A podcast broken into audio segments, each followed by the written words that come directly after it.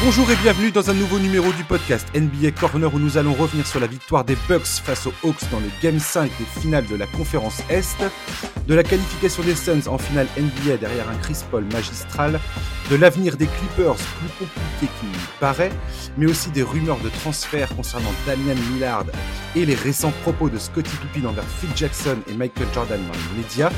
pour m'accompagner, j'accueille toujours avec autant de plaisir Charles. Salut Charlie Salut Josh, salut à tous Alors, le Game 5 entre les Hawks et euh, Atlanta, euh, entre les Hawks et les Bucks, pardon. Encore un match étrange, encore et toujours. Cette fois, pas de Giannis Antetokounmpo, pas de Trey Young, encore une fois. Et, euh, et voilà, très, très très bizarre. C'est vraiment les playoffs qui se jouent avec des stars sur le flanc. Ouais. Je, pense qu'elle restera dans les mémoires aussi pour ça. Pas que, bien évidemment, mais aussi pour ça. Et voilà, et départ canon dans cette rencontre de Milwaukee euh, dès, le, dès le début de la rencontre.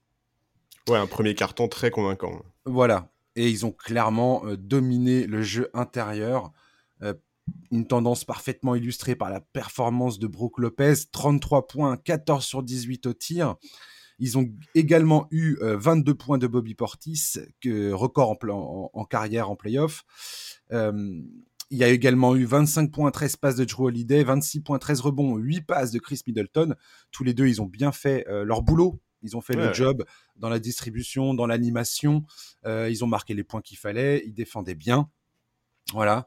Et bah, Atlanta, après un match 4 qu'ils ont réussi à gagner sans Trey Young, ils avaient réussi dans ce match 4 à tenir Milwaukee à 44 points dans la raquette sur euh, la totalité du match, alors qu'ils en, accordaient plus de 60 euh, en moyenne sur les trois premiers matchs de la série. Et là, ils se sont pris 28 points dans la raquette dès le premier quart-temps, et il y avait déjà 44 points à la mi-temps. Euh, pour moi, c'est un peu l'histoire de cette rencontre. Ouais, ouais. Après le, game 4, on peut aussi penser, on peut, on peut, on peut se dire éventuellement que que, les Bucks avaient été un peu touchés par la blessure de Giannis. Enfin, on, peut, trouver des explications. C'est vrai que là, les Bucks ont fait un match absolument superbe. La, force collective qu'ils ont dégagée était assez remarquable. Tu l'as dit, il y a quatre joueurs à 20 points ou plus. Euh, un Brook Lopez euh, old school euh, qui, fait plaisir, quoi. C'était vraiment un peu le Brook Lopez par Epoch Nets. Bobby Portis, super boulot, titulaire en l'absence donc de, de Giannis. Euh, dans l'esprit de la prestation globale des Bucks, même si j'avoue, je m'attendais pas à le voir prendre autant de shoots quand même. Il a quand même pris 20 tirs, je crois, c'est surprenant. Mais ouais, il a été dans le ton, et, euh, son apport des deux côtés du terrain, son investissement, il a énormément d'énergie, il la transmet. C'est sympa de voir ça, c'est un vrai energizer. Et, respect à lui parce qu'il il aurait pu lâcher. Il avait été sorti de la rotation euh, par Budenholzer sur les derniers matchs contre les Nets. Il a pas lâché, il a su s'accrocher. Et hier, il est vraiment très important dans la victoire de son équipe. Ouais, c'est un joueur que j'ai jamais porté dans mon cœur, Bobby Portis. Euh, bah ouais. J'avais notamment très très peu apprécié l'épisode euh, au Chicago Bulls quand il s'était euh, mis la tête avec Mirotic. Bien sûr. voilà, j'ai toujours trouvé que c'était un peu une tête de une tête de l'art. voilà, le mec, le, mec, tout le monde tout le monde scandait son nom dans, dans le stade des Bucks. effectivement, en plus sa capacité à jouer à la fois, il a un, il a un tir, il a un tir extérieur, ce qui est plutôt ce qui est plutôt adéquat euh, sans, quand t'as pas de Janis dans, l'effectif. Et comme tu dis, c'est un, un, vrai energizer. Il, allait au panier quand il fallait. Il, T'as raison, il a pris beaucoup de tirs, mais cependant, moi, j'ai pas eu l'impression qu'il ait, qu'il ait bouffé la balle plus que ça. Non, non, je suis d'accord. Donc euh, voilà. Mais ouais, voilà, le, voilà, on l'a dit, premier carton, ils ont été vraiment très bons. Euh, Drew Holiday a notamment été très très agressif dès l'entame du match. et les Hawks ont vraiment été pris à la gorge. Ils ont beaucoup subi au rebond. Euh, ensuite, ils sont un peu revenus dans le deuxième carton. Ils ont fait un plutôt bon deuxième carton, les Hawks. Mais, euh, mais, mais voilà, euh, les Bucks sont vraiment très très bien gérés. Moi, je suis assez surpris. bon, je, me demandais comment Budenholzer allait gérer l'absence de Giannis. En soi, il a, il a, il a fait, il n'y a pas de gros changements dans la manière avec laquelle les Bucks ont joué la nuit dernière. mais ouais, non, je m'attendais à un match moi énorme de Middleton, tu vois, un peu dans la veine de son match 4 l'année dernière mhm. contre Miami en demi-finale de conférence après la blessure de Giannis où il avait sorti une perf assez monstrueuse. Mais, mais voilà, écoute, euh, agréablement surpris par ce qu'on a vu des Bucks. Et, euh, en, attendant de voir la suite, euh, en, enfin, en attendant surtout de savoir si, si Trey Young va pouvoir revenir pour le match suivant, parce que je pense qu'on sera d'accord sur le fait que Giannis, lui, ne reviendra très probablement pas. Quoi. Oui, complètement. Ouais. Alors, juste pour finir sur les Bucks, moi je voulais dire que effectivement, Budenholzer a pas mal insisté sur ce pick and roll entre Joe Holiday et Brook Lopez. Ça explique aussi pourquoi Brook Lopez fait ce match-là. C'est devenu quand même très rapidement dans ce match un, point, un point focal de l'attaque de, Milwaukee. Mhm. Euh, et, franchement, euh, voilà, bonne stratégie. Capella a souffert notamment. Capella a énormément souffert. Après, ils, sont quand même, ils ont quand même réussi à revenir pas mal de fois au contact, euh, les Hawks. dans cette rencontre, ils sont revenus souvent à moins 9, des trucs comme ça mais ils ont jamais, au final, après, réussi à, marquer les paniers nécessaires pour refaire leur retard. Ils sont toujours restés à bonne distance au final des, Bucks. Et c'est probablement là que Trey Young a manqué d'ailleurs. Exactement, c'est que tu voyais que dans la création du jeu et dans quand tu as besoin d'un plus offensif, d'un petit coup de pouce, euh, de deux trois paniers comme ça euh, sur un flotteur, sur des trois points, sur euh, ou débloquer une situation, tu vois bien qu'il y a beaucoup de tirs qui étaient contestés quand même parce que bon, c'est beaucoup moins facile sans Trey Young. Euh, de s'en sortir. Moi, j'ai noté deux, deux, trucs qui m'ont quand même sauté aux yeux euh, sur la feuille de stats et, quand tu regardes le match. C'est Kevin Hurter qui est complètement passé à côté. Il est à 3 sur 12 au tir, 2 sur 7 à 3 points. Mhm. Euh, et, Lou Williams, bizarrement, Lou Williams fait pas un mauvais match. Il a 8 sur 15 au tir, 1 sur 4 à 3 points. Mais moi, j'ai pas aimé ces, ces 6 balles perdues. Les, les, les, les, Hawks ont beaucoup souffert de ces balles perdues. Et, et, puis bah voilà, Lou Williams en défense, c'est quand même un minus. Donc Bien sûr. quand en plus derrière tu perds des ballons, euh, bon. Après, c'était sûr qu'il allait pas réitérer son match, euh, le match 4, hein, mais bon. Exactement, c'est ce que j'allais dire. J'allais dire c'était compliqué de réitérer ça, et c'est pareil pour Werther, si tu veux. Werther, il faut pas non plus oublier que certes, il est complètement passé au travers de son match, mais on pouvait pas s'attendre à ce qu'il réalise une prestation euh, euh, comme il l'a fait récemment. Euh, je sais plus à quel match exactement c'était. Et, voilà, et Werther, c'est pas non plus un joueur à qui tu peux demander de prendre le leadership sur des sur, des, rencontres aussi importantes. Il, a, il, a, il, a, il a du talent, Werther, mais c'est pas très young, il a pas les mêmes qualités. Et même si effectivement là il est passé un peu à côté de son match, on peut pas non plus attendre de lui euh, des, qu'il soit au niveau euh, d'un joueur comme Trey Young euh, sur des échéances pareilles quoi. Ça c'est évident ouais. Tu peux pas, même Bogdan Bogdanovic, je veux dire, si tu regardes sa feuille de stats, je trouve qu'il a, enfin, il était à droit, il a marqué des, il a marqué ses, enfin, il a marqué la plupart de ses tirs, enfin, son pourcentage d'adresse est correct largement. Oui, bien sûr mais je sais pas, moi j'ai pas été, ouais, j'ai vraiment pas été convaincu. C'est un peu ce qu'a dit Ned McMillan finalement. Je suis assez d'accord avec son, ses déclarations post-game quand il dit on n'a pas joué avec l'urgence nécessaire, on, s'est complètement, on s'est pris un, une gifle en pleine tête dès le début de la rencontre. Ils avaient beaucoup plus d'énergie, beaucoup plus d'envie. Et effectivement, c'est exactement ce que j'ai ressenti dès le début de la rencontre. Et ça n'a pas, euh, ça n'a pas bougé. Alors après, tu vois, quand tu vois les, matchs contre Philadelphie euh, au second tour de la, de la conférence Est euh, des Hawks, tu te dis, moi, je, m'attends toujours à ce que les Hawks, à un moment ou à un autre, te sortent un espèce de run improbable, arrivent à recoller au score, arrivent à revenir dans la rencontre. Là, ouais, mais quand il y a Trey Young. Voilà, quand il y a Trey Young, ouais. Voilà, c'est ça. Donc, euh, ça va être déterminant finalement dans ce match 6 euh, qui, sera, qui sera joué samedi. C'est euh, est-ce que Trey Young est sur le parquet ou pas? C'est très bête de dire ça, j'en ai bien conscience. Tout à fait. C'est complètement binaire. Il est, il est pas là, c'est pas, c'est la, c'est la merde. il va, ici, il est là, il y a une vraie chance pour les Hawks de, un vrai espoir, quoi. Et en même temps, l'énergie, il faut qu'elle soit là. Là, pour le coup, ils auront l'énergie du désespoir parce que s'ils perdent, c'est dehors, quoi. Ouais, c'est ça. Alors, ah, il y, a effectivement l'aspect, euh, l'aspect triangle. Pour moi, il y a aussi l'entame de match. Je pense que pour une équipe aussi jeune que, que celle d'Atlanta, c'est très important. L'entame de match sur une rencontre comme celle-là, enfin notamment sur ce match-là, était très important parce que ils savaient très bien que les Bucks devaient composer avec l'absence de Giannis. Euh, ils savent que euh, bah, Giannis a déjà été absent la saison dernière et que ça a été très compliqué à gérer pour les Bucks, etc. Donc je pense que quelque part il y avait un peu ce côté où les Hawks étaient confiants et où je pense qu'ils ont vraiment pris une énorme claque en fait avec ce début de match, notamment de, de Drew Holiday il, termine le premier carton avec 14 euh, ou 15 points de retard, c'est colossal. Et je pense vraiment que ça leur a mis une énorme claque et que ça a été très très dur derrière. Ah, et, je, ouais. et je pense, si tu veux, que l'entame va être très importante en tout cas. Oui, bah c'est parce que ce match 5 est complètement à l'inverse du, Game 4. Au final, Game 4, c'était l'inverse. Ils ont commencé sur un 10-2, il me semble, Atlanta. Et euh, ils, ont tenu, ils ont tenu l'écart, ils ont, ils ont tenu bon sur toute la, sur toute la rencontre. Ouais. Euh, bien évidemment, Janis est sorti, mais même quand Janis était encore là, bon, ils étaient devant, ils, arrivaient à se maintenir à flot. Ouais, ils ont euh, creusé l'écart dans le deuxième. Ils ont fait un petit trou dans le premier et creusé l'écart dans le deuxième. Complètement.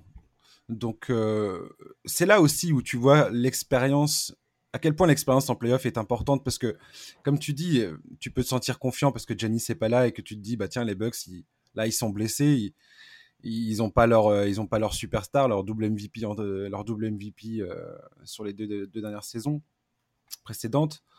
Donc, c'est justement là, au final, que tu dois te dire, on va, on va, on va appuyer, on va appuyer là où ça fait mal. On va essayer de. Ouais, on va leur faire mal.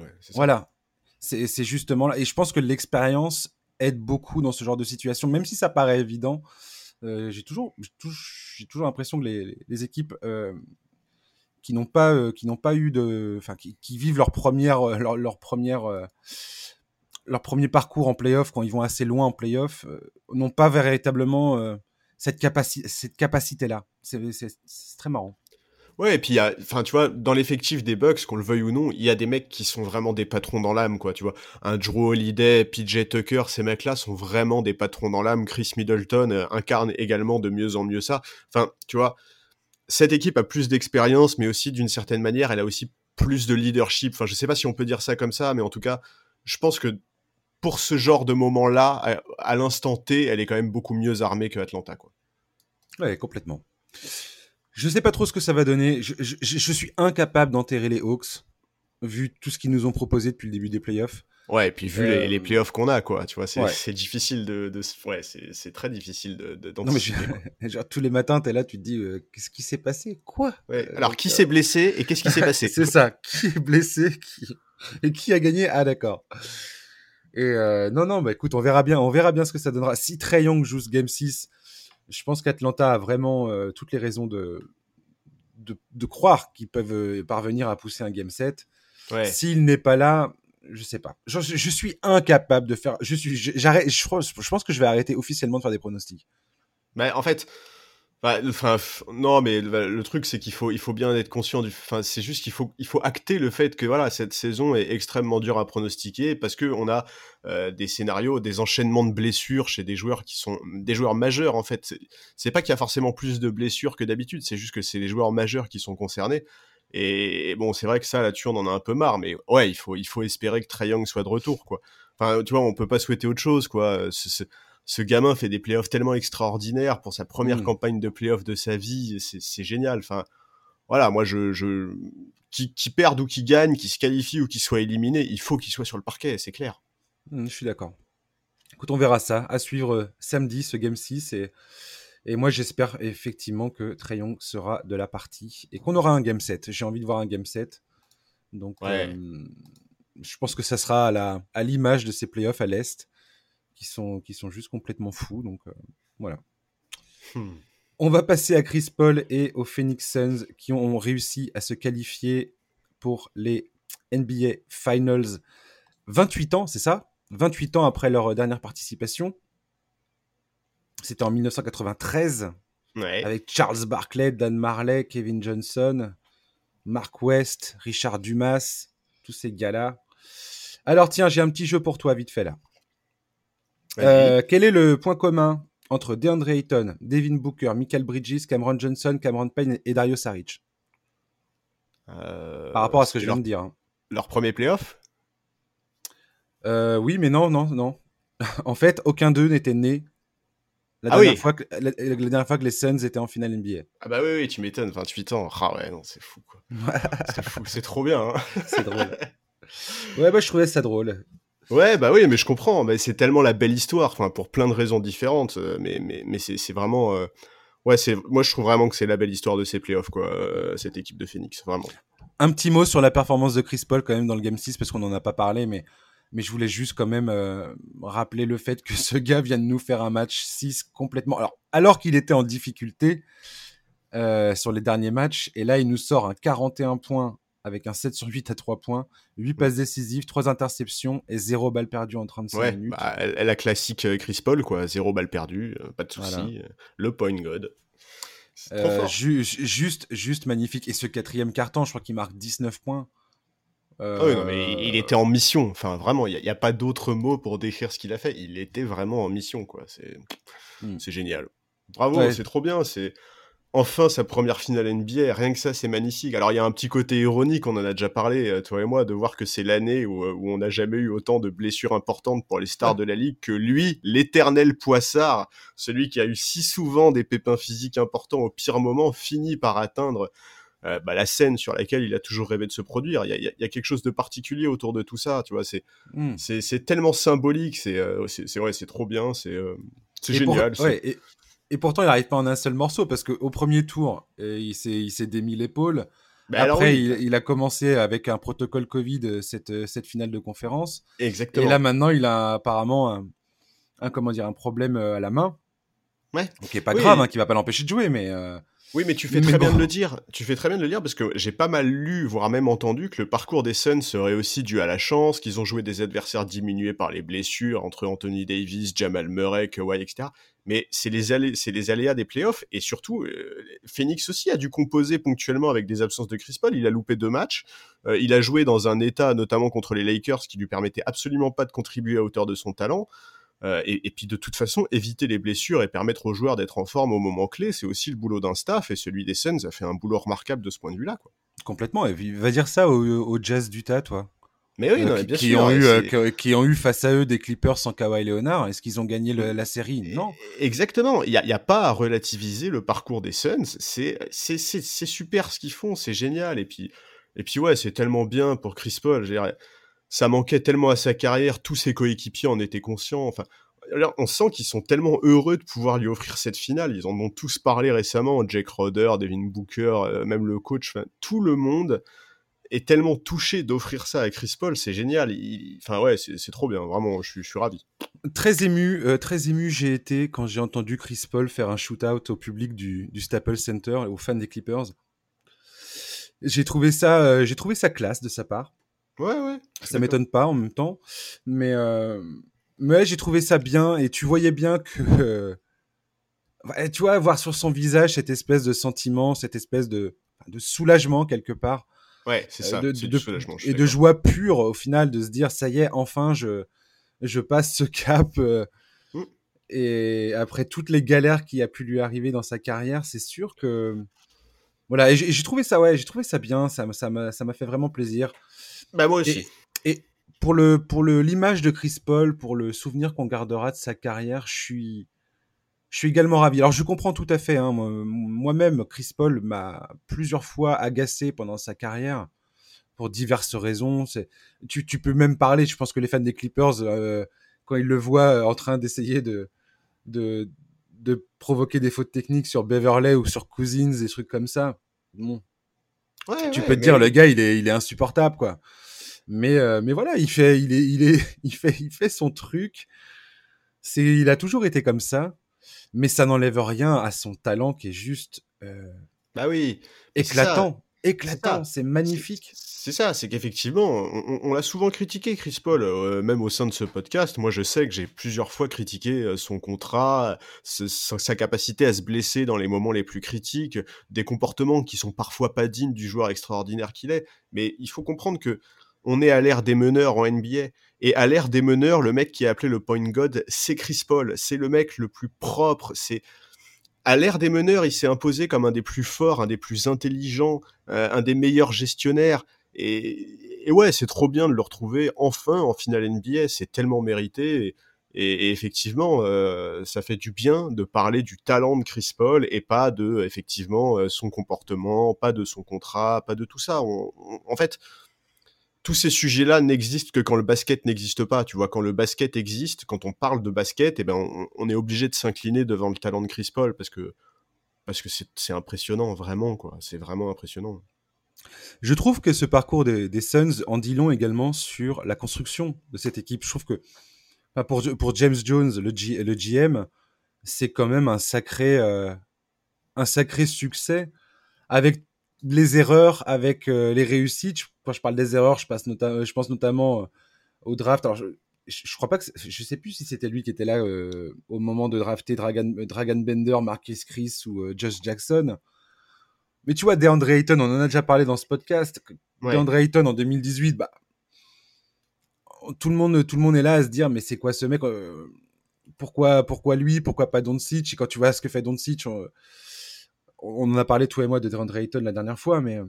Ouais, ouais. entre ça. Ouais, ouais. Et puis, c'est aussi un exemple de construction dans le sens où c'est une équipe qui a beaucoup.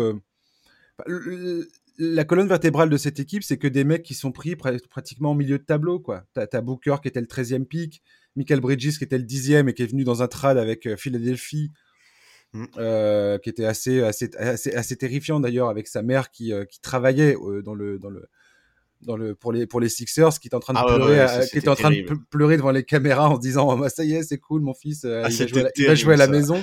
Et quelques minutes plus tard, le, gars, il est, il est, il, est, viré à Phoenix. Quoi. Et Cameron Johnson, qui était 11e, au final, ils ont réussi. Alors, il y a toujours une part de chance, hein, la draft, c'est toujours une, il y a toujours une part de chance. Mais cet effectif est solide, cet effectif est rempli de mecs qui savent, euh, qui ont, qui ont vraiment euh, du talent, qui sont complémentaires. Et euh, qui connaissent bravo à eux, quoi. Mmh. Bah la signature de Jake Roder exactement cet été incroyable c'est ce que j'allais dire comment tu, tu peux pas mmh. rêver mieux que Jake Roder dans ce contexte là pour aller enfin vraiment pour aller dans cette équipe là c'était le mec parfait c'est ouais super boulot de James Jones, euh, le choix de Monty Williams, euh, la reconstitution du duo Monty Williams-Chris Paul. Enfin, c'est trop bien. Et d'ailleurs, dans, le staff de Monty Williams, il y a, d'autres. C'est pas le seul Hornet de l'époque. Hein, il me semble que deux ou trois de ses assistants sont aussi de cette époque. C'est ouais, c'est un effectif qui est très bien construit. C'est des choix qui sont pertinents. C'est du très bon boulot. C'est ouais, c'est pas juste. C'est pas juste grâce à l'ajout de Chris Paul dans cet effectif, c'est pas juste parce qu'ils ont rencontré des équipes avec des joueurs blessés. Il n'y a, pas de tout ça, il n'y a pas de hasard en NBA en fait. Sur une campagne de playoff qui est aussi longue, sur une saison régulière qui est aussi longue, il n'y a pas de hasard, il n'y a pas de chance. Il y a, juste du travail qui est extrêmement bien fait. Et, voilà. Euh, moi, quand ils ont nommé Monty Williams, je vais pas te mentir, euh, j'avais aucune certitude quant au fait qu'il était euh, la personne idéale pour faire passer un cap à cette équipe. Deux ans après, il n'y a pas grand chose à faire sinon féliciter les choix qui ont été faits, quoi. Complètement. Ils ont fait une bulle l'an dernier qui, laissait présager quelque chose de très bon à venir. Et quand ils, quand ils ont réussi à récupérer Chris Paul, c'était un pari aussi. Il n'y a rien qui te dit, malgré ce qu'il a fait à OKC l'an dernier, mais tu fais venir Chris Paul, on était tous là à se dire ouais mais Chris Paul il va il va se péter un moment ou un autre et Exactement. il, il, rajeunit pas donc euh, il y avait quand même tu il y a eu quand même une prise de risque qui est assez colossale quoi. Bah oui oui d'autant plus que euh, payante aujourd'hui.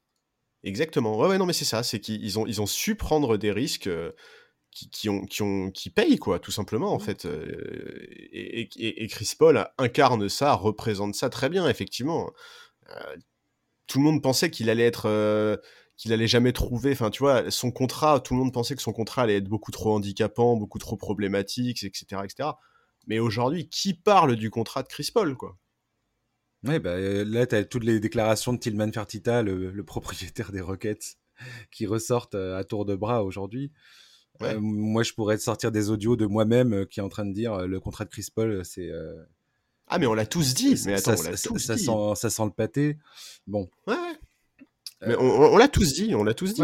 c'est voilà, c'est le principe. On, sait très bien. On l'a déjà dit à l'époque euh, où les Raptors remportent le titre euh, euh, sur cette saison incroyable avec Kawhi. Aujourd'hui, pour gagner en NBA, il faut savoir prendre des risques. Bah voilà, récupérer Chris Paul, c'était un risque important et personne aujourd'hui du côté de Phoenix ne peut le regretter quoi. Mmh. Et tu vois, quand on avait fait le preview de, des playoffs, on, parlait de l'expérience de, de, Phoenix. Moi, potentiellement, je voyais ça comme un problème. Euh, ça aurait pu l'être hein, si, si, les choses s'étaient passées différemment. Ça s'est passé comme ça s'est passé, point barre. Mais euh, il, y a malgré tout ce bon équilibre entre expérience et, euh, et jeunesse dans cette équipe. Et, et moi, je suis un, un grand. Euh, je suis absolument convaincu que dans une équipe, si tu arrives à avoir ce, ce bon équilibre entre des, mmh. des, gars qui ont de la bouteille et qui savent quoi faire, notamment bah, quand, quand, quand, quand, ce gars-là c'est ton meneur, eh ben, c'est encore mieux parce que il, ouais, et, il peut piloter le truc. Aussi. Voilà, t'as Jake Crowder et derrière t'as des t'as des jeunes euh, qui, qui ont faim et qui se sont révélés. On, ça c'est pareil, on en, a, on en a déjà parlé. On va pas on va pas refaire le on va pas, on va pas refaire le, le, le film, mais euh... non, mais quand même chapeau Booker quoi. Ouais, chapeau Booker, chapeau Ayton. Chapeau euh, Booker. Ouais, ouais. hmm. Ouais, mais tu vois, Booker, il a eu tellement longtemps cette étiquette de génie offensif qui ne joue que pour ses stats, de Hmm. machine à scorer incroyable au sein d'une équipe incapable de gagner ou je ne sais quoi d'autre. Il y a eu des moments où on avait un peu l'impression que tout était prétexte à lui en mettre plein la gueule. Euh, même sa filiation revendiquée avec Kobe, par exemple, a été beaucoup moquée.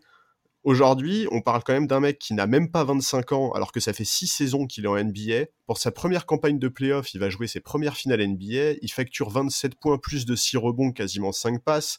Il a su gérer les absences et les soucis physiques de Chris Paul. Il a fait des prestations. Il a des matchs dans ses playoffs.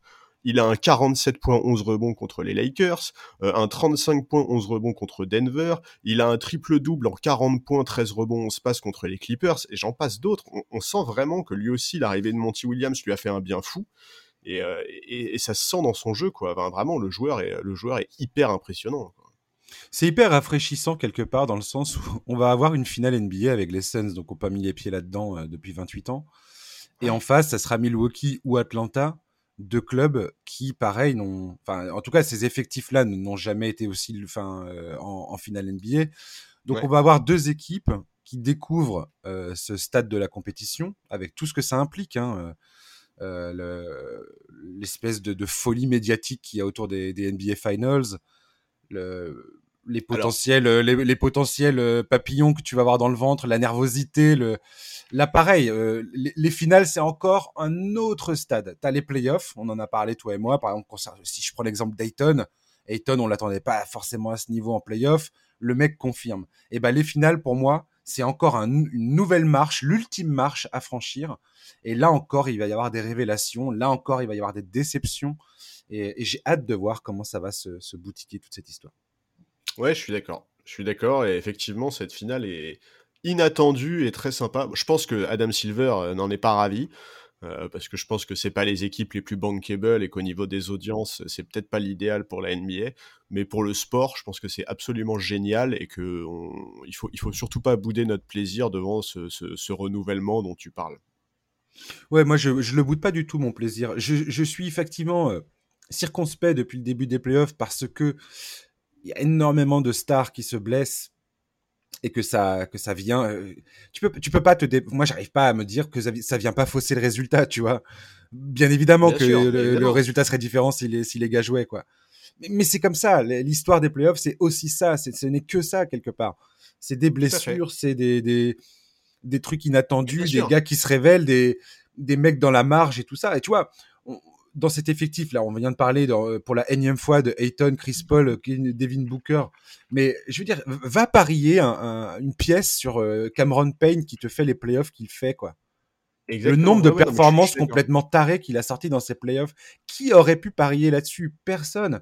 Et moi, j'ai kiffé chaque minute que j'ai vu où ce mec-là, il était là en train de faire quelque chose qui me semblait totalement hallucinant, quoi. J'étais là, bon, Exactement. mais qu'est-ce qu'il fait, quoi?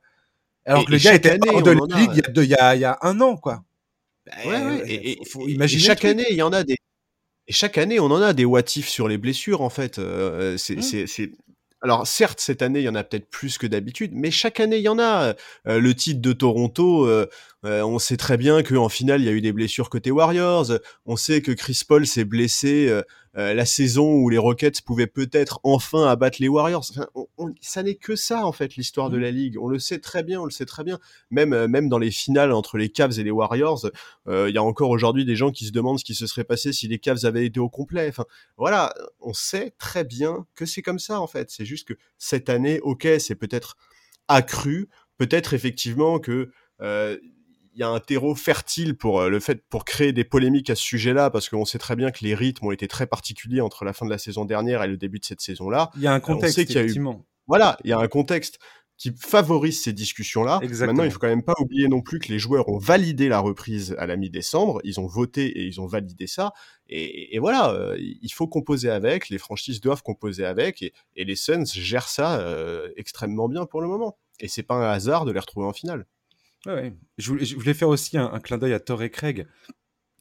Je veux dire, ce gars-là, euh, pareil, il, vient, il arrive de nulle part. Alors, je dis pas que c'est le, joueur qui change la donne, mais encore une fois, c'est un gars qu'ils ont réussi à récupérer, qui avait montré déjà des choses correctes à, à Denver.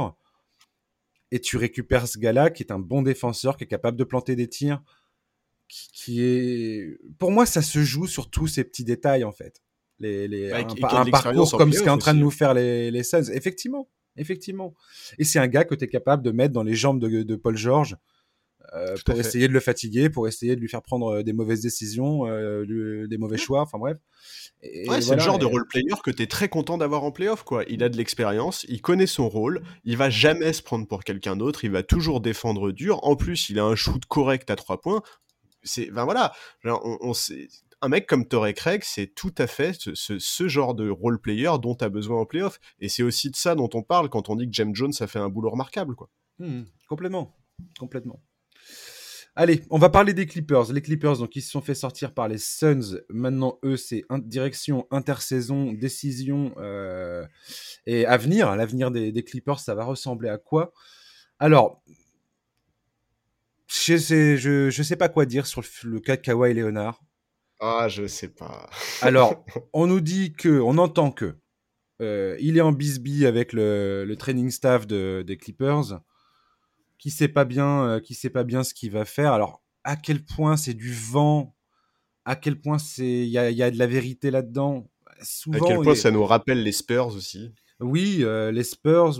Enfin, c'est très étrange. Les, franchement, les, les free agency de, de Kawhi Leonard, elles sont épuisantes. Et moi, ça m'épuise déjà. ça n'a pas commencé que ça m'épuise déjà. Oui, mais. Alors, tu vois, quand il. Non, là, là, on, voit quand même un parcours euh, assez euh, admirable de la part des Clippers sans Kawhi. Admirable, on en a parlé la semaine dernière. Incroyable. Paul George, Reggie Jackson, euh, Tyron Lou, euh, Terrence Mann, tous ces gars-là, je veux dire, là, il y a, un, vrai, un vrai noyau d'équipe. Nico, Batum. Mais là, il va y avoir des, sérieuses décisions à prendre concernant, concernant l'effectif si tu gardes Kawhi Leonard. Et là, bah, manifestement, il y, y, a des équipes comme les Mavericks et le Heat qui manifestement ont, assez confiance dans le fait que peut-être il y a une, faille à exploiter. Ouais, alors le problème c'est que les Mavs, euh, il faut que ce soit un sign and trade parce qu'ils ils ont pas du tout la marge pour le signer. Quoi. Ah ouais, ça serait un sign, un trade, ouais. Non, mais alors, en fait, moi, euh, alors déjà, il faut rappeler que Kawhi Leonard, euh, oui, ses free agency sont toujours particulières, n'empêche que c'est quand même un truc qu'on avait, qu'on avait mis en exergue très rapidement, enfin pas nous, mais euh, les, insiders et, les gens proches de la franchise au moment de sa saison à Toronto, c'est que l'énorme mérite de Toronto, c'était justement d'avoir su créer une relation de confiance et une relation très privilégiée entre euh, le staff médical et Kawhi Leonard. et surtout son entourage en fait. C'est encore l'entourage de Kawhi Leonard qui a l'air de exactement qui a l'air de faire suer le monde quoi. Mais mais voilà. Euh, déjà, enfin. Quel bilan tu tires de ces playoffs en fait quand t'es les Clippers? Ils ont su briser ce plafond, ce plafond de verre avec Tyron Lou. Euh, il a su, Tyron Lou, plusieurs fois, alors que son équipe semblait dos au mur, trouver les mots, les solutions, les ajustements pour prolonger l'aventure. Enfin, D'ailleurs, au passage, preuve une nouvelle fois que euh, le plafond de verre euh, de cette franchise n'avait pas grand-chose à voir avec une malédiction ou quoi que ce soit. Mais, mais moi, j'ai, moi, j'ai vachement aimé, si tu veux, cette campagne. En fait, j'ai envie de revoir ce groupe l'année prochaine. Euh, j'ai adoré la résurrection de Batum. j'ai aimé, j'ai aimé voir. en fait, on a vu tout ce qu'on cherchait l'année dernière, tu vois. L'année dernière, quand les Clippers ont été éliminés, on voyait pas de leadership, on voyait pas de force collective on, voyait rien de tout ça. Et, vraiment, euh, vraiment cette année, cette année, j'ai, moi j'ai vraiment aimé ce que j'ai vu des Clippers. Il y avait, il y avait vraiment quelque chose. J'ai envie de revoir ce groupe. J'ai envie de revoir ce groupe au complet avec un Paul George qui a repris confiance euh, en playoff. J'ai, j'ai envie de revoir ce groupe faire une campagne de playoff à fond. Je pense sincèrement que s'ils avaient commencé les playoffs comme ils les ont finis, mais en étant au complet, ça aurait été les favoris, vraiment. Mmh en tout cas à l'Ouest. Euh, et, et, ouais, et, et, Kawhi, j'en ai marre en fait. Enfin, tu vois. Euh, en fait, qu'est-ce, mais qu'est-ce qu'on va dire s'il se barre, Kawhi? Et alors, il y, a plein de, il y a plein d'informations très contradictoires dans tout ça, et c'est, ça qui m'épuise. Donc, d'un côté, on dit ah, mais il a acheté une maison il y a pas longtemps, euh, pas loin de Los Angeles, en plus de celle qui de, celle qu'il a déjà pas loin du Staples Center. Donc, ça veut dire que il y a, y a pas moyen qu'il parte. Il y en a qui disent que euh, son entente avec Paul George, elle n'est pas hyper satisfaisante et que il, pourrait imaginer partir, mais il sait pas, il sait pas trop parce qu'il a tellement fait des pieds et des mains pour aller jouer à Los Angeles et pour se retrouver dans son environnement familial que Exactement. Euh, bah, il, forcément il, hésite. Sachant qu'à Miami, il y avait cette ouais voilà, il y avait cette fameuse liste qu'il avait faite euh, à l'époque aux Clippers en disant voilà les joueurs avec qui j'ai envie de jouer. Jimmy Butler était, était dessus. Il était très haut sur la liste. Il était très haut sur la liste. Et, euh, et donc là, tout d'un coup, on se dit ah mais tiens peut-être qu'il pourrait aller, euh, peut-être qu'il pourrait être intéressé pour d'aller au hit. Il y avait Damian Lillard. Damian Lillard étant dans les rumeurs de transfert, on va en parler un peu tout à l'heure, un peu plus en détail. Mais pareil, étant donné que tout d'un coup, on se dit est-ce que Lillard peut partir, peut pas partir, ainsi de suite. Bon, je, il y a, tout et n'importe quoi, et j'ai l'impression qu'on va, on va se, on va se faire retourner le cerveau 15 000 fois avant d'avoir une, mais, comme d'hab, avant d'avoir une, un avis clair et définitif sur la question, quoi. Alors moi, moi, je t'avoue, je, alors bon, déjà, clairement, l'avenir des, enfin, l'intersaison des Clippers va être complètement dépend complètement des choix de Kawhi. Hein, ça, c'est évident. Oui, mais elle, est très compliquée malgré tout parce que Kawhi, s'il décide de, admettons Kawhi décide de rester avec Paul George, euh, T'as Batum et Reggie Jackson qui sont agents libres. Comment tu fais pour les signer? La Reggie Jackson, le gars vient de faire une performance en playoff qui potentiellement peut lui gagner plus de fric qu'il a déjà gagné avec les Pistons à l'époque, où, il avait oui, où il avait signé, je sais plus, 5 euh, ans pour 80 millions, un truc comme ça. Oui, mais quand tu lis, enfin quand tu lis, que t'entends ces déclarations et tout, moi je, alors, je peux pas imaginer un scénario où Reggie Jackson ne s'entend pas avec les Clippers de manière à arranger tout le monde. Enfin, il, enfin vraiment, il les a tellement remerciés. Enfin, je, ouais, j'arrive pas à imaginer un scénario où Reggie Jackson dit euh, bah merci les gars pour tout, euh, ciao maintenant je vais prendre un gros chèque, euh, tu vois dans une franchise qui va jouer un autre épique quoi, tu vois. J'ai déjà, j'ai déjà vu ça tellement de fois, Charles. Je, je, comprends, hein, je comprends ce que tu es en train de dire. Et effectivement, le mec, il, est là, les larmes aux yeux, en train de dire les Clippers m'ont sauvé ma carrière, sauvé la vie, bah ouais. voilà. Ok, très bien, mais il y a un moment quand quelqu'un va lui sortir un chéquier, va lui dire écoute, tu veux, tu veux, tu veux 100 millions sur 5 ans. Bon, bah. Euh, qui va lui proposer 100 millions sur 5 ans J'en sais rien, mais. mais. Mais même 80 millions, les Clippers ne pourront pas payer ça, c'est pas possible. Ah, mais c'est sûr. Mais non, mais c'est pour. Ils peuvent quasiment rien faire. Le, seul mec qu'ils vont devoir virer éventuellement, c'est Luke Kennard, qui potentiellement a un petit peu de valeur sur le marché, mais, mais, mais pas tant que ça, vu, vu qu'il a pas beaucoup joué quand même. Euh, Sergi Ibaka, il a une option euh, joueur. À mon avis, il va, il, va, il va la prendre parce que je sais pas trop. Enfin, j'en sais rien au final. C'est pas dit, hein. Mais il y a ils ont une exception à euh, à combien? J'ai noté ça quelque part. Zut, je l'ai perdu. ils ont la taxpayer mid-level exception à 5,9 millions de dollars c'est rien du tout. C'est euh, effectivement, il, faut prolonger Nico Batum et tout. Oui, non, mais c'est sûr. Mais même, mais ne serait-ce que de toute façon, déjà, il faut voir aussi le choix de Kawhi vis-à-vis de son contrat, parce que Kawhi, il peut tout à fait re-signer un contrat longue durée cet été. Enfin, il y, a énormément de possibilités, mais c'est vrai qu'ils sont dans une situation financière qui est compliquée. C'est mm. clair, mais. Euh, et ils ont pas de pic, de, ils ont pas de pic de draft. Ils ont leur pic de draft cette saison-là. Ils ont le 25e pic à la draft 2021. Et après, ils ont plus de premier tour de draft jusqu'en 2027. C'est pareil, pour négocier, pour faire des sign and trade et tout ça, ça va être compliqué, très compliqué. Ah non, non, mais ça, c'est clair, que, clair que ça va être compliqué. Maintenant, ils ont quand même, euh, dans l'effectif sous contrat, enfin, si tu veux, imaginons un monde où, euh, où, euh, où Ibaka reste une saison de plus, enfin, tu vois, qui, qui touche pas à son option ils ont quand même quasiment tout le monde sous contrat, quoi. Tu vois, il va leur manquer Reggie Jackson, Nico Batum, mais pas de patte, quoi. Genre, c'est à peu près tout. Euh, tout le reste est là, tout le reste est sous contrat. Et, vraiment, moi, ce groupe, j'ai envie d'y croire, quoi. Vraiment, j'ai envie d'y croire dans la lignée de ce qu'on a vu. Reggie Jackson, ils en ont absolument besoin. En tout cas, s'il ah bah, y a un gars, dont, euh, un profil dont ils ont besoin, c'est un créateur. Reggie Jackson, jusqu'alors, n'était pas ce joueur-là. Et dans ces playoffs, pour qui, pourquoi, il s'est complètement révélé là-dessus et ça a tout débloqué dans le jeu des Clippers quasiment. Enfin, tout. En tout cas, c'est, on, a bien vu que c'était bien là euh, un des, un des points que, dont, les Clippers avaient besoin pour que l'effectif prenne, euh, prenne la dimension qu'on attendait tous de, leur part, quoi. Alors voilà, aujourd'hui, les, les, noms qui, qui, qui, rôdent autour des Clippers pour un sign trade, c'est Kyle Lowry, c'est Spencer Dinwiddie, c'est Lonzo Ball, des mecs comme ça, quoi parce qu'ils savent très bien qu'ils ont besoin d'un porteur de balle, créateur, shooter euh, pour entourer euh, pour entourer ces gars-là. quant à la rumeur de est-ce que, est-ce que Kawhi est encore en, bonne entente avec Paul George, franchement, si le gars il voit pas les, enfin, je sais pas. Ouais, s'il voit pas le Quand tu vois ce qu'a fait Paul George pendant qu'il était absent, bah je veux dire, il y a un moment, tu dis, hey, gars, respect, merci, serre-moi la main, vas-y, on bien continue. Sûr. Je, ouais, je suis d'accord, je, suis complètement d'accord.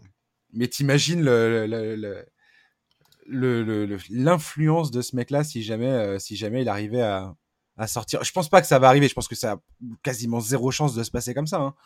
Euh, attention, je vais pas, je vais pas nourrir, euh, je vais pas nourrir des, des, des, rumeurs qui semblent quand même sacrément monter, monter de bout, avec des bouts de ficelle, quoi. Mais en fait, le problème, c'est que si Kawhi se barre, quelle histoire il raconte en fait dans sa carrière, ce mec-là? Mais qu'est-ce qu'il en a à péter en fait, Kawhi Leonard? Depuis le début, il s'en fiche complètement au final. Mais en fait, oui, je, pense, sincèrement qu'effectivement, Kawhi Leonard n'en a absolument rien à secouer des franchises dans lesquelles il est. Ça, je le pense sincèrement, et c'est déjà un truc. En lisant un peu à travers les lignes dans certaines de ses conférences de presse, c'est parfois des, trucs dont tu peux avoir le, le sentiment. Mais mais au moins que le mec il ait envie d'écrire une belle histoire dans sa carrière, tu vois. En fait, moi c'est ça le truc surtout, tu vois, c'est que genre tu nous as vendu euh, ton storytelling de euh, je veux rentrer chez moi, euh, chez moi c'est LA, je veux vivre à LA et tout. Et, c'est une décision qui, par exemple, sur le plan financier, est pas complètement anodine. Tu vois, en termes de taxation, il est beaucoup plus payé à LA qu'il pourrait l'être ailleurs, tu vois c'est pas jusqu'à maintenant, c'est difficile de, de, de, comprendre pourquoi. Enfin, qu'est-ce qui qu'est-ce qui motive ce mec-là en fait, quoi. Tu vois, j'arrive mmh. pas moi à comprendre ce qui motive ce mec-là et qu'il qui s'en foutent des franchises, c'est une chose, mais au moins qu'ils nous qui nous disent, tu vois, qu'on qu'on puisse un peu comprendre le bonhomme en fait, tu vois, genre le sport de haut niveau, c'est pas juste des performances sur un parquet et, et Kawhi, il essaye trop de nous vendre ça en fait, tu vois, il essaye juste de de nous vendre cette situation où on devrait se contenter de ses performances sur le parquet et pas aller chercher au-delà, pas aller chercher plus. Euh, moi, ça me gêne et, et j'arrive pas à comprendre le mec en fait. J'arrive vraiment pas à comprendre le bonhomme. Mmh. Et si vraiment il quittait les Clippers là pour aller, je sais pas moi, par exemple à Miami, eh ben je comprendrais vraiment pas quoi. Genre, je, je, je comprendrais vraiment pas quelle histoire il nous raconte dans sa carrière en fait quoi. Ce qui est extrêmement difficile concernant euh, toute cette histoire de Kawhi, et, c'était déjà le cas quand, quand, il était free agent après le titre à Toronto, c'est de savoir qu'est-ce qui est, qu'est-ce qui est vrai, qu'est-ce qui ne l'est pas. Bah oui, c'est ce que se tue à faire les insiders, à essayer de, de, de défricher tout ça. Et tu vois qu'ils galèrent, euh, qu'ils galèrent excessivement avec ça. Quand j'ai vu l'histoire de Kawhi, euh, Léonard est en, est en froid avec, euh, avec le, training, euh, le training staff des Clippers parce que, encore une fois, c'est une blessure qui a été mal, mal, diagnostiquée, mal, mal gérée, mal, mal, mal tout. Enfin, ça, ça, s'est pas bien passé. Son camp, au final, décide de gérer ça de son côté, sans communiquer avec le club. Mais qu'est-ce que c'est que ces conneries, j'ai envie de te dire? À quel moment tu te dis on va faire ça dans notre coin, on va pas tenir. Est-ce que c'est vrai? Est-ce que seulement c'est vrai ou pas? Et le fait qu'on ne sache pas, qu'il n'y ait pas de, de, communication claire de la part du camp de Kawhi Leonard, je trouve ça oui, je trouve ça extrêmement dérangeant en fait. C'est-à-dire que cette espèce de truc de, de, flou de flou complet qui existe et c'est récurrent avec lui. Dans une situation comme avec les Spurs et tout ça, tu pouvais te dire bon, euh, il y a eu, euh, y a eu une, une, cassure dans la relation et tout ça, pourquoi pas? Euh, mais là, c'est, ça revient encore à nouveau sur le tapis. C'est un peu euh, une histoire similaire avec, euh, avec, une avec une blessure mal diagnostiquée de la part du club un manque de communication. Enfin, on retrouve les mêmes ingrédients, c'est pratiquement la même histoire, quoi. Ouais, je suis d'accord. Et, pour moi, je te dis, les Clippers, en termes, les Clippers, ils entretiennent ce flou là aussi, tu vois. Euh, personne ne savait ce qu'avait réellement Kawhi. Ils le mettent en day to day. Ils communiquent pas sur la durée de sa blessure. On n'a aucune info, etc., etc. Et, tu vois, ce, ils contribuent aussi à ce flou là, en fait. Quoi. Mmh et effectivement, ça fait des années qu'on le dit, mais mais c'est impossible de lire euh, les, informations ou le comportement de, de, Kawhi et de son clan, quoi. C'est complètement illisible. On, ne mmh. sait jamais à quoi s'attendre, quoi. Moi, je mets une pièce. Euh, pour moi, c'est. Enfin, je vois pas comment Kawhi peut partir de cette situation. Bah moi non plus. étant donné, euh, voilà, tout ce qui a été fait pour que ça se passe et à quel point le, club a toujours répondu à par l'affirmative à toutes ces exigences. Et voilà, j'allais dire, si Steve Ballmer doit virer tout le staff médical pour garder Kawhi, il le virera, il n'y a aucun problème. Ce qui est complètement taré, on est d'accord, excuse-moi, mais. Euh, Bien sûr, bah oui. Si Kawhi commence à avoir des, des, des exigences complètement euh, stupides, euh, bon. Tu vois, il y a un moment, il y a un moment, faut. Mais bon, je pense qu'il va rester. J'ai hâte de voir après, est-ce qu'il va exiger d'autres choses enfin, Quelle va être sa liste d'exigences s'il en a? Et euh, de voir ce qui va sortir, quelles informations vont, vont filtrer dans la presse et dans les médias, euh, qu'est-ce qu'ils vont nous dire tous les insiders là qui vont, qui vont traiter ça à, ad nauseam euh, pendant, le, pendant l'intersaison. Est-ce que ça va, est-ce que ça va se passer vite? Moi, j'aimerais bien que ça se passe vite, mais j'aimerais bien que très rapidement on sache quelle est sa décision. Parce que franchement, le front office des Clippers a énormément de choix stratégiques à faire, comme on vient de le dire, avec tous les mecs dont on vient de citer, Batum, euh, Ibaka, s'il si, si, décide de pas prendre son option, Reggie Jackson, le contrat de Kennard, il a signé 4 ans pour 64 millions, euh, qui commence la saison prochaine. Donc c'est pareil, est-ce que, tu, est-ce que tu le transfères, est-ce que tu trouves quelqu'un, est-ce que tu trouves pas quelqu'un, enfin bref. Euh, à voir. Euh, j'espère que Kawhi nous fera pas, euh, nous fera pas la diva, quoi. Parce que je trouve que il pourrait vite tomber. Enfin, moi, je, je, je, suis pas loin de, de, de, de, le voir comme ça bientôt, quoi. Si ça continue comme ça, je vais te dire, il y a un moment, il va, il va, il va commencer vraiment à, m'énerver. le problème, c'est que le problème, c'est qu'il ferait la diva, mais en, répondant présent sur le parquet à chaque fois sans aucun problème. Je veux bien, mais mais bon, là, euh, et puis, ça fait combien de, de saisons qu'il a pas fait une saison complète? Enfin, tu vois, il y a aussi toutes ces questions-là qu'il faut se poser sur Kawhi Leonard. Maintenant, moi, moi, c'est pareil, j'arrive pas à imaginer un scénario où il se tire. Et, vraiment, euh, s'il part, je, je comprendrai pas et, et je sais qu'il nous expliquera pas et et je suis désolé, mais c'est, c'est, ça sera vraiment incompréhensible, quoi. Pour moi, je, mmh. je, je voilà, je, je, ouais, je comprendrai pas et je comprendrai pas. Euh, Enfin, faudra se poser des questions pour la suite, tu vois. On, parle beaucoup du fait que Kawhi pourrait signer dans deux ans le plus gros contrat de l'histoire de la NBA. Est-ce que vraiment tu files le plus gros contrat de l'histoire de la NBA à un type qui est aussi inconstant avec ce qu'il dit, avec ce qu'il fait, euh, qui n'enchaîne, qui ne fait jamais de saison complète, euh, qui là a loupé la fin des playoffs pour blessure?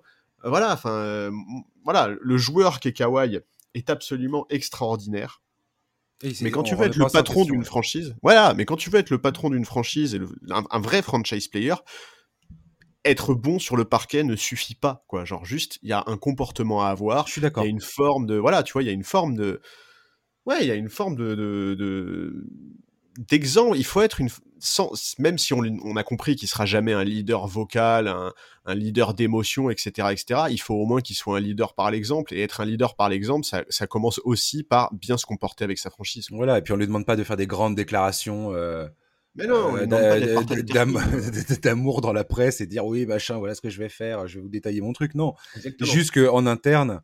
Euh, ça soit clair et que les, les décisions soit fluide. Et ça a, ça, a pas du tout l'air d'être fluide du tout. Et puis qu'on n'entende pas parler de l'oncle Denis euh, à chaque intersaison. Oh c'est bon.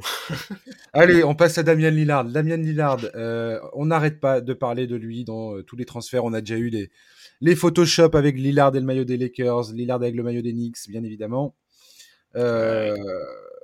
Alors, Lillard, si jamais il devait partir des Blazers, clairement, il va falloir qu'il nous fasse une Kawhi Leonard avec les Spurs en 2017, à savoir exiger un transfert absolument euh, parce qu'il est sous contrat et qu'il y a encore, euh, je sais plus combien de temps sur son contrat, euh, je sais plus, j'ai noté ça. Ah bah là, il rentre dans sa prolongation, donc euh, il doit y rester 4 Voilà, c'est ça. Il doit y rester 3 ou 4 ans. Attends, je vais te dire ça tout de suite. Mais en tout cas, il rentre dans sa prolongation l'année prochaine. Donc, donc ouais, ouais, non, c'est alors, Nilochet, dans la conférence de presse pour présenter Chauncey Billups comme le nouveau coach, a dit que il était en contact avec, euh, Damien Lillard en permanence, qu'il sait très bien ce qu'il doit faire pour le, maintenir euh, en confiance et, euh, et faire en sorte que Lillard finisse sa carrière dans le club, que c'est pas du tout à, l'ordre du jour de, se dire bah il va, partir.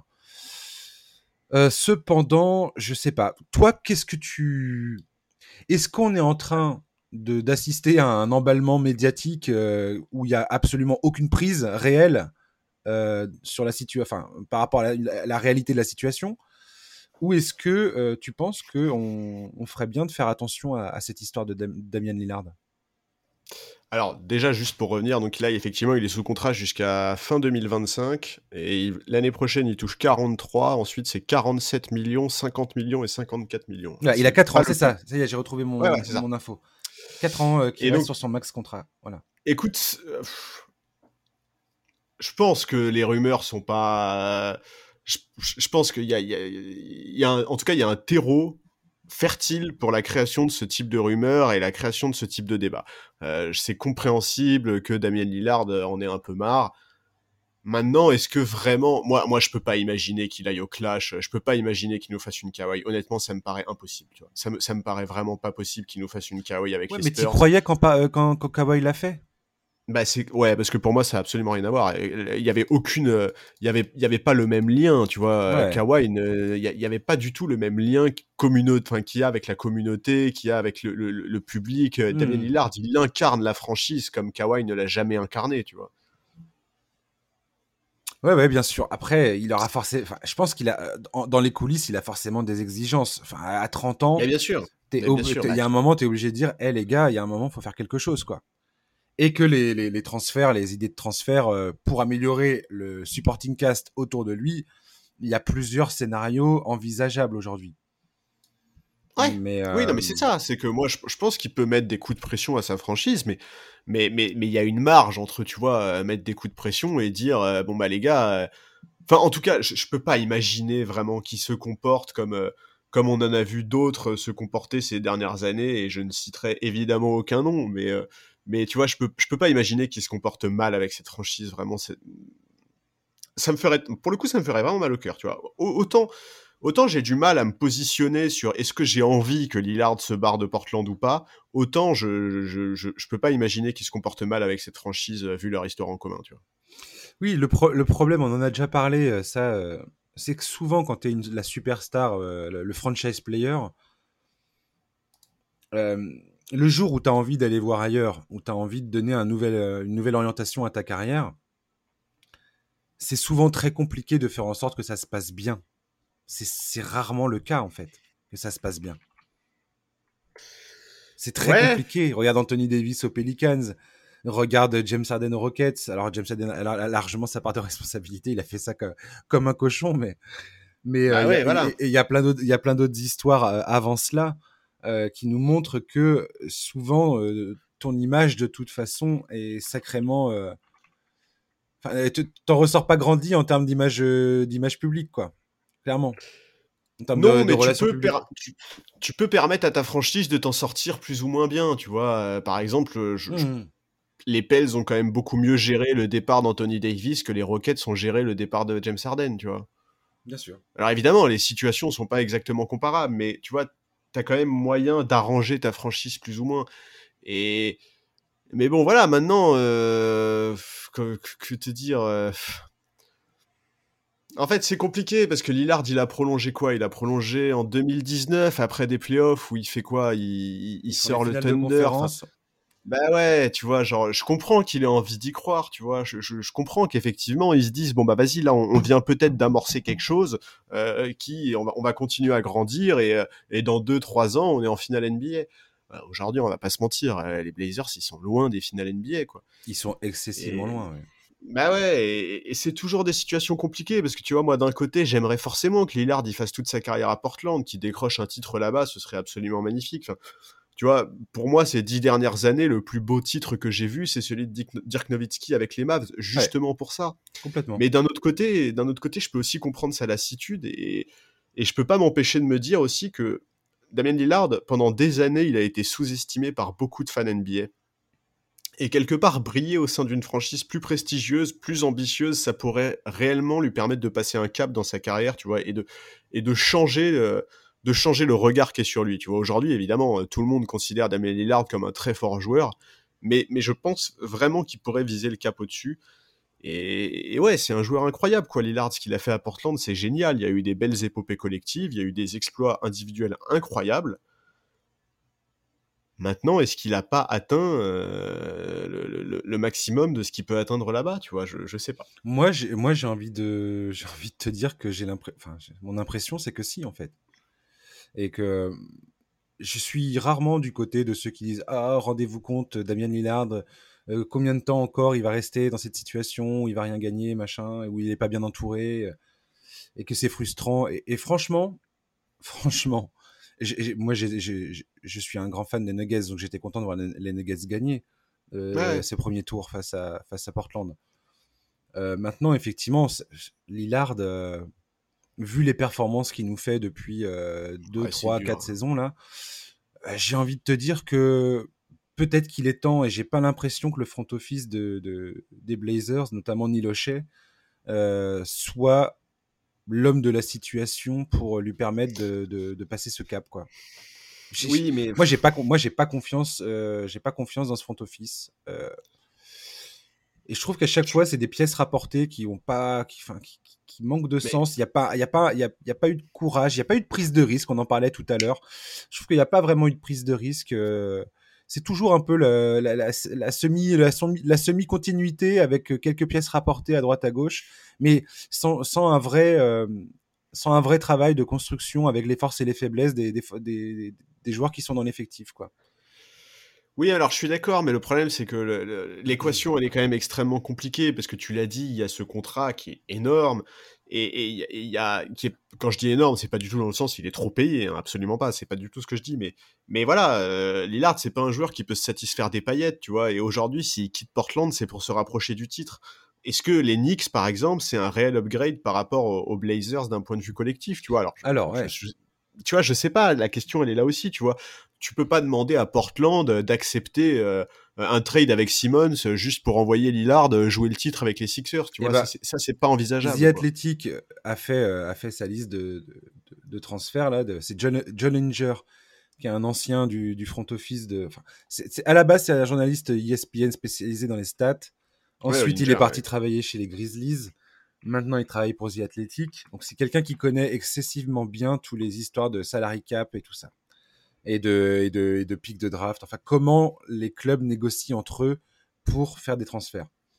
Donc, quand ce mec-là fait des propositions, c'est plutôt solide. Et il a effectivement montré, euh, monté quelques transferts entre, euh, avec les Blazers, avec les Pelicans, les Knicks, les Sixers ou encore les Warriors. À chaque fois, les, à chaque fois, les sacrifices euh, auxquels les équipes doivent, doivent consentir, c'est énorme.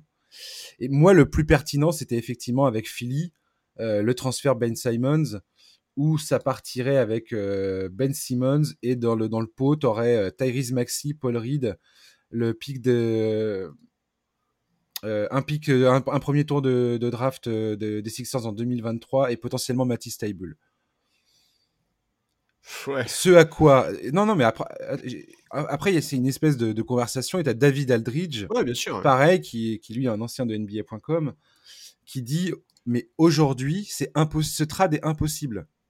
Ça aurait pu être le cas il y a encore quelques mois de ça, mais vu les playoffs que viennent de faire, euh, vient, de, vient de faire Ben, ben Simons, c'est mort. Bah oui, bah bien sûr. Parce que les, les, gars à Portland, euh, les fans de Portland vont se révolter, quoi. Ils vont dire, mais qu'est-ce bah que, que, vous faites, quoi? Vous êtes Mais non, mais même, tu vois, même, même le, le tu vois, même le, le, même le coaching staff, même, même le general manager, enfin, tu, tu peux, aujourd'hui, tu peux pas te dire, j'échange un mec du calibre de Damien Lillard et la plus grosse pièce que je reçois en échange, c'est Ben Simmons, tu vois. C'est pas, c'est pas acceptable, en fait. Non, sauf si Lillard exige un transfert. C'est là, et c'est là où le, c'est là où le, comme tu disais tout à l'heure, s'il va au clash, ah, son image va en prendre, son image va en prendre un coup, clairement, quoi. Mais, mais, mais, il y a pas, il y a pas, en fait, qui peut dealer pour Damien Lillard concrètement aujourd'hui? Il y a très peu de clubs qui peuvent vraiment le euh, faire un deal qui, qui, qui, qui permettrait à Portland d'encaisser le, d'encaisser le plus correctement possible le départ de Lillard. Mais moi, je vais te dire un truc, c'est que je pense que même si Lillard va au clash, euh, en fait, aujourd'hui, un mec du profil de Lillard intéresse tellement de franchises que tu vas quand même avoir mieux dans les propositions que Ben Simmons, quoi. Tu vois, je, je, le pense sincèrement. Hein, euh, mmh euh, La, presse américaine et, arrête pas de, d'essayer de, nous rappeler que Ben Simmons, certes, ne sait pas tirer, mais euh, peut être un joueur euh, tout à fait. Euh, c'est un joueur extrêmement talentueux au-delà de son shoot, qui peut bah, transformer ta défense, qui peut, dans un mode, ça on en a déjà parlé toi et moi, bien entouré, peut potentiellement atteindre un niveau qu'on ne soupçonne pas encore, parce que encore une fois, à Philadelphie, sa complémentarité avec Unbean ne fonctionne pas. Ça ne marche pas parce qu'il se marche sur les pieds, justement. Donc, euh, bah ouais. je sais pas. Je sais pas. Mais, euh, mais je sais pas, j'y crois peu. Tant que Lillard, pour moi, ne, ne, ne dit rien et ne s'exprime pas, il n'y a, y a, pas de, y a pas de raison que Lillard reste pas à Portland. Je vois pas. pour moi, faut qu'il aille au clash, il faut que ça, si ça doit se passer, quoi. Ah ouais, non, j'ai pas envie qu'il aille au clash. Ce serait trop triste, tu vois, comme fin, genre. Ça, ça, ça vraiment, moi, ça me, ça me poserait problème, tu vois. je, comprends bien hein, que s'il le fait, c'est probablement qu'il a pas le choix et qu'il le fait pas par, le, par plaisir. Euh, tu vois, quand on connaît sa relation à la franchise, c'est impossible.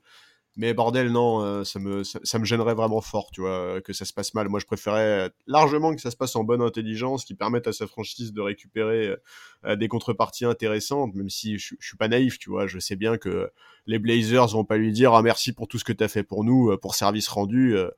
tu vois, on accepte que tu partes et on va juste trouver la solution qui arrange le plus. C'est le monde des bisounours, ça, ça n'existe pas. Hmm. Mais mais je pense que, euh, tu vois, plutôt que de récupérer un mec comme Ben Simmons, euh, tu peux récupérer du jeune, du rookie, euh, tu peux récupérer du pic de draft. Enfin, tu, peux, songer à une reconstruction peut-être différente, peut-être plus comparable à celle qu'ont fait les Pels au moment de la perte de Anthony Davis, ou, comparable à ce, que sont en train de faire les Thunder avec leur, collection invraisemblable de pics de draft. Voilà, il y a des possibilités. Je pense vraiment qu'aujourd'hui, c'est la double peine quoi. Euh, tu perds Lillard, tu récupères Ben Simmons. Vraiment, et je parle vraiment dans, le cadre de cet été là, tu vois, avec tout ce qui se dit sur Ben Simmons, toutes les, histoires qu'il y a eu, etc.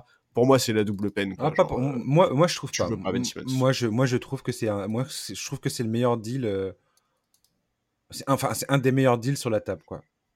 Parce que tu récupères aussi Tyrese Maxi et des pics de draft potentiellement. Tu les Sixers, ils cherchent un peu à s'en débarrasser, tu vois, Ben Simmons, en fait. Tu vois, tu, pour moi, t'es vraiment pas gagnant dans ce trade-là, en fait, quoi. En fait, tu, tu donnes aux Sixers tout ce qu'ils veulent, quoi. Ah, vous voulez vous débarrasser de Ben Simmons? Bah, on va vous le récupérer, et puis en échange, on vous file même un des meilleurs, de la un des meilleurs meneurs de la conférence Ouest, tu vois. C'est. Je sais pas, je. C'est pour ça que je te dis, ça ne se passera, ça ne se passerait que en, que en cas de, de, de, Le, euh, qu'au moment où Lillard euh, exige un transfert. Point. Non, et puis quelque part, moi, je... qui fasse tout péter, tu vois, Portland, euh, faites tout péter autour de Damien Lillard, mais gardez Damien Lillard, quoi. Euh, Lillard, il n'acceptera pas ça. Il acceptera pas ça. Sauf s'ils arrivent à récupérer des gars de, première, de, de, qu'est-ce que tu vas, qu'est-ce que tu vas récupérer avec Nurkic, Covington, McCollum et encore, je n'ai même pas regardé les, les, les, les, contrats des gars. Euh, mais euh, je pense que les, les, Blazers, ils sont quand même très limités dans leur, euh, dans leur pouvoir d'action aujourd'hui pour entourer Lillard, quoi. C'est possible. McCollum, c'est un contrat à 30 millions. Covington et Nurkic, ils sont autour de 10-12, comme Norman Powell, je crois. Je sais pas. Écoute, je, sais pas. En tout cas, c'est une situation et une intersaison qui est vraiment compliquée hmm. pour eux qui est compliqué s'il y a des tensions avec Lillard. S'il y a aucune tension avec Lillard, tu vois, euh, le, débat est quelque part presque caduque. Mais, Complètement. Mais s'il y a effectivement des tensions avec Lillard, c'est vraiment compliqué pour eux. Allez, on termine ce podcast avec Scotty Pippen qui, euh, coup sur coup, dans une interview donnée au site américain de JQ, puis euh, sur ESPN dans le Dan Patrick Show, s'est lâché littéralement sur Phil Jackson d'une part. C'est le cas de le dire qui euh, bah, quasiment, euh, enfin, à la question de savoir euh, est-ce que tu penses que Phil Jackson était raciste, il dit bah ouais carrément, je, le pense. il s'en est également pris à Michael Jordan en disant que Michael Jordan était quelqu'un de parfaitement égoïste et dont la conscience médiatique était souvent un poison, notamment quand il est filmé avec Steve Kerr sur le banc dans ce fameux Game 6 des finales de, de 1997 euh, et il dit, bah voilà, euh, à ce moment-là, les, caméras euh, jouent le jeu de Michael Jordan et Michael Jordan est conscient de ce qu'il est en train de faire et il est en train de se vendre. j'ai été extrêmement surpris, pour moi c'est le moins qu'on puisse dire, pour un mec qui a gagné six titres avec ce coach et, ce, et son coéquipier, la personne de Michael Jordan qui est potentiellement le meilleur joueur de l'histoire de, de, la NBA. Alors je comprends que tout n'est pas forcément rose et tout ça, mais c'est très étonnant aujourd'hui de voir Scotty sortir ça. Alors il faut dire également dans toute cette histoire qu'il est en train de faire la promotion d'une marque de Bourbon qui vient de sortir et qu'il a, euh, et qu'il a un bouquin qui sort au mois de novembre, il me semble, euh, à venir où euh, voilà, c'est ses mémoires, il va raconter sa, sa, life et sa carrière. Quoi. Et dernier détail, en avril dernier, Scottie Pippen a également perdu son premier fils, Antron Pippen, euh, dans des circonstances, euh, on ne connaît pas les circonstances exactes d'ailleurs de son décès, mais voilà. Alors est-ce que c'est quoi, c'est quoi qui se passe, Charles, avec euh, Scotty? Est-ce que c'est l'ancienne star, l'ancienne gloire des années 90 qui pète, qui pète un câble et qui nous fait, qui nous, qui nous vomit son amertume au visage, ou est-ce que c'est c'est un père brisé qui qui, qui raconte n'importe quoi, ou plus plus vicieux encore, c'est un c'est juste un gros coup marketing pour que son nom s'affiche partout en alerte média en disant regardez ce que Pippen dit que euh, Phil Jackson est raciste mais que Jordan est, un, sombre connard. Et voilà. Et forcément ça va faire parler tout le monde parce que dire aujourd'hui aux États-Unis dans le contexte actuel mon ancien coach est, est raciste c'est quand même c'est quand même assez dingue de faire ça Ouais.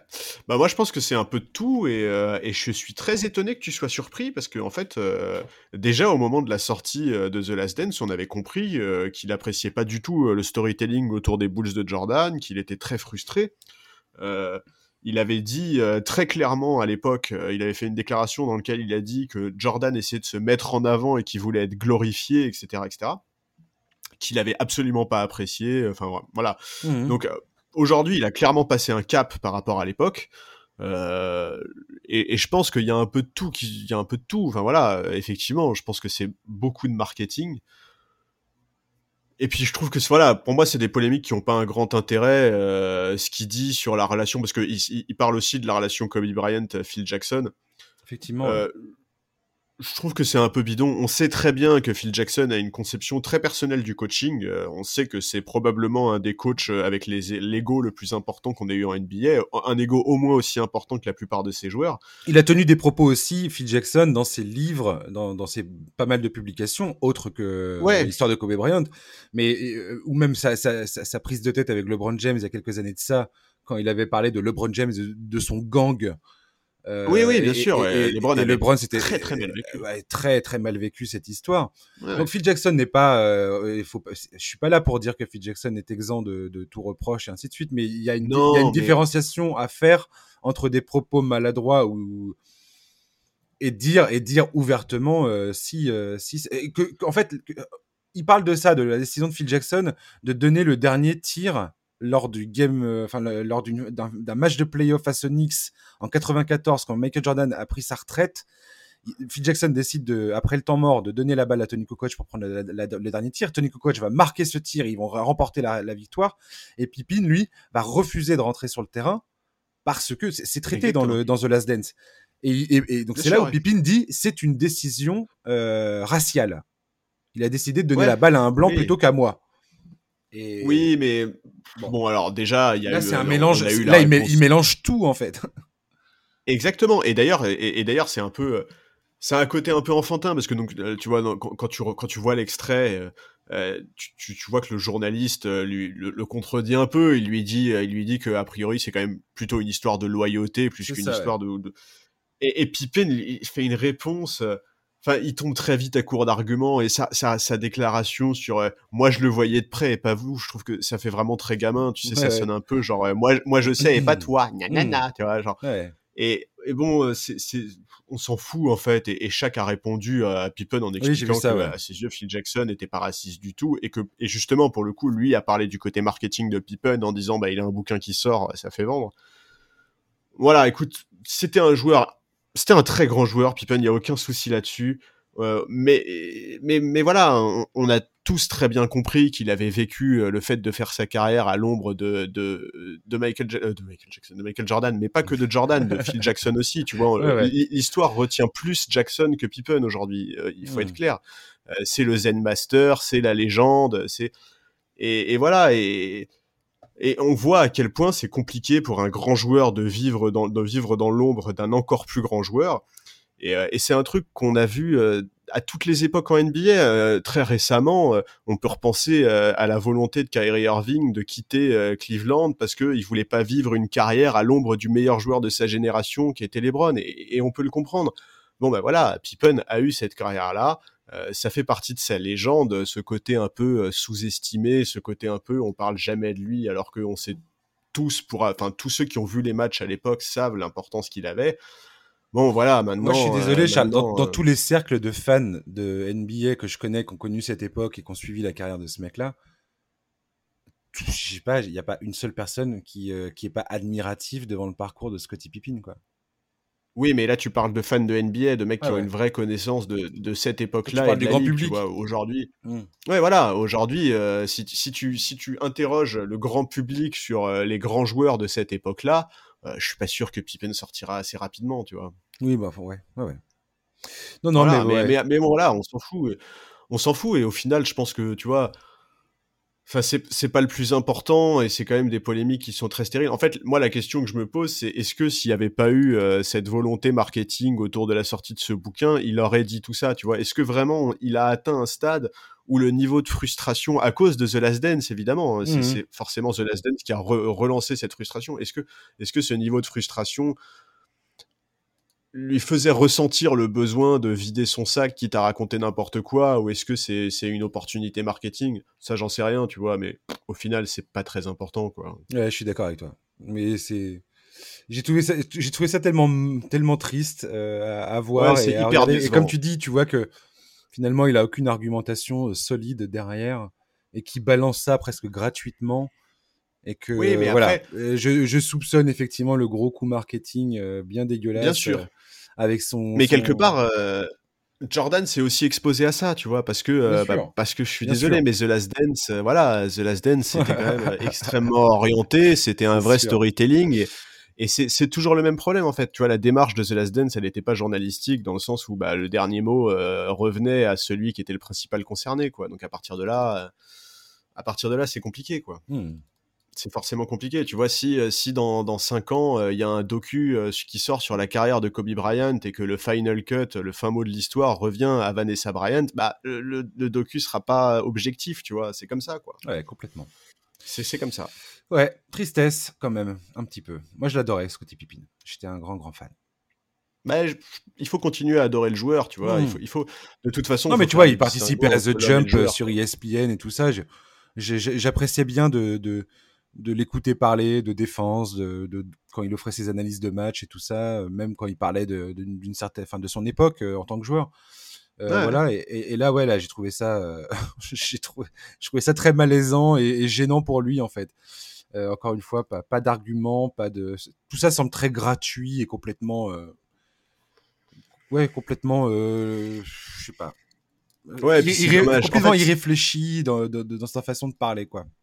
Mais en fait, je pense qu'il se rend pas compte qu'en fait, en faisant ça, il, casse aussi sa propre légende, tu hmm. vois. la légende des Bulls, c'est leur légende à tous. Oui, voilà. pourquoi tu vas toucher à ça pas... Euh, de cette, bah manière-là tu, Moi, j'ai pas de problème avec le, fait qu'il ait un avis critique ou qu'il ait quelque chose à dire sur ça. Et, et si jamais il avait euh, euh, des vrais, des vrais arguments contre Phil Jackson à propos d'un racisme perçu ou vécu ou réel, ça serait très bien d'écouter ça, mais, mais pas, pas, comme, pas comme il l'a fait là, tu vois. Effectivement, là, mmh. ça semblait tellement gratos et qu'ensuite, il n'y a plus personne pour argumenter, où tu vois Dan Patrick qui essaie de lui tendre le, la main en lui disant mais t'es sûr que tu ah veux t'es sûr que tu veux assumer ses propos? T'es sûr que c'est pas tu sûr que tu veux pas dire autre chose? Et que l'autre il persiste et il signe. T'es là tu te dis euh, et puis en mélangeant en mélangeant les genres en plus avec ah, voilà comme tu dis qu'il part il part sur Kobe Bryant qu'est-ce que tu. Oui, puis vraiment, ça, fait tellement enfantin, ah quoi, le, coup de. Euh, ah ben moi, je le voyais être prêt, pas vous. Et la, hein, conversation oh se termine là-dessus, quoi. Moi, j'étais dans les vestiaires, moi, j'étais avec lui à l'entraînement, donc euh, je sais de quoi je parle et pas vous. Point barre. Ouais. Ok. Heureusement que tu es là pour nous donner euh, la parole. La vache. C'est un peu triste, Ouais. quoi. Mais bon. Bon, merci Charlie de nous avoir accompagnés. Ben, merci à toi. Ouais, euh, chers auditeurs, merci de nous avoir écoutés pour ce numéro. On se retrouve, alors, pas la semaine prochaine, pourquoi? Parce que les, le- les, les finales NBA, on va les connaître très bientôt. Donc, soit ça se termine samedi, soit ça se termine. C'est quand, Charlie, l'éventuel game set? C'est le lundi? Euh, c'est lundi soir. Enfin, Ouais. c'est dans la nuit de lundi à mardi. Voilà, ouais, c'est ça. Donc, euh, Charles et moi-même, euh, vos fidèles serviteurs, euh, programmerons un podcast la veille du premier match des NBA Finals pour faire un petit tour d'horizon des forces en présence, pour discuter de tout ça, pour faire nos pronostics foireux. Euh, plus Pronostiquer euh, quel joueur majeur se blessera en finale. Exactement, le, le pronostic des blessures. Voilà, donc euh, d'ici là, passez une bonne fin de journée, un très bon week-end, enjoy les playoffs et à très bientôt. Salut, bye bye.